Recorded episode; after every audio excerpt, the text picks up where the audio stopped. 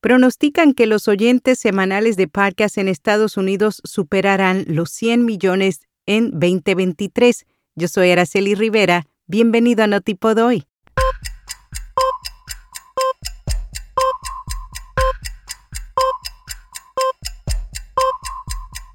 Notipod hoy. Un resumen diario de las tendencias del podcasting. RSS.com ofrece tres meses de alojamiento de podcast gratuito Incluye episodios y descargas ilimitadas, un sitio web, análisis de métricas y oportunidades de patrocinio para que puedas ganar dinero. Haz clic en las notas. Pronostican que los oyentes semanales de podcast en Estados Unidos superarán los 100 millones en 2023. La última actualización de eMarketer revela que 98,4 millones de estadounidenses escuchan podcasts semanalmente, un aumento del 6,8% con respecto al año anterior. Predicen que el número de oyentes de podcast semanales crecerá un 5,4% y que alcanzará los 103,6 millones. Sin embargo, esperan que el crecimiento continúe en el futuro previsible y prevén que alcance los 119,4 millones para 2026. Si bien los anuncios DR, Direct Response, respuesta directa, aún dominan los podcasts por un amplio margen, hay indicios de que las campañas de reconocimiento de marcas se estén volviendo más prominentes. La respuesta directa es un tipo de marketing diseñado para provocar una respuesta instantánea, alentando a los clientes potenciales a tomar una acción específica. Estos anuncios desencadenan una acción inmediata ya que su objetivo es generar rápidamente clientes potenciales. En los últimos años, especialmente en 2021, las campañas de podcast se habían inclinado ligeramente hacia los anuncios de DR. El año pasado, el 52% de los anuncios de podcast fueron DR, mientras que el 46% se clasificaron como reconocimiento de marca, según IAB.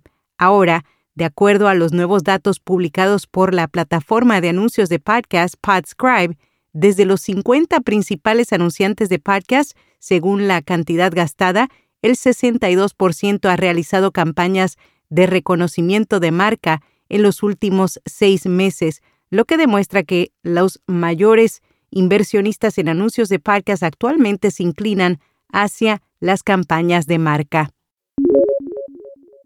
¿Cuál es el mejor día para publicar un episodio de podcast? Un nuevo estudio realizado por Podchaser, donde examinaron 50.000 podcasts durante un periodo de seis meses, encontró que los anfitriones creen que los mejores días son entre semanas, siendo los peores días los sábados y domingos. La radio AM desaparece de los coches eléctricos. En la actualidad, tanto en Europa como en Estados Unidos, este tipo de automóviles no suelen contar con una radio que admita frecuencias AM, pero sí FM y DAB. La razón, según la compañía BMW, es porque el campo electromagnético de los motores eléctricos interfiere con la recepción de las emisoras en AM. En Motor Pasión afirman que a nivel comercial la realidad es que en Estados Unidos muy pocos escuchan la radio AM y en cuanto a Europa, la radio analógica ha prácticamente muerto, salvo en España y en Suecia. El informe de descarga de podcast otoño de 2022 realizado por Cumulus Media y Signal Hill Insights reveló que el 48% de los oyentes de podcast prefieren los anuncios leídos por el anfitrión a los anuncios preproducidos.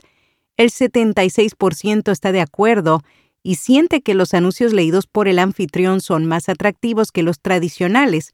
Al 60% le gusta cuando el presentador del podcast recomienda un producto que usa.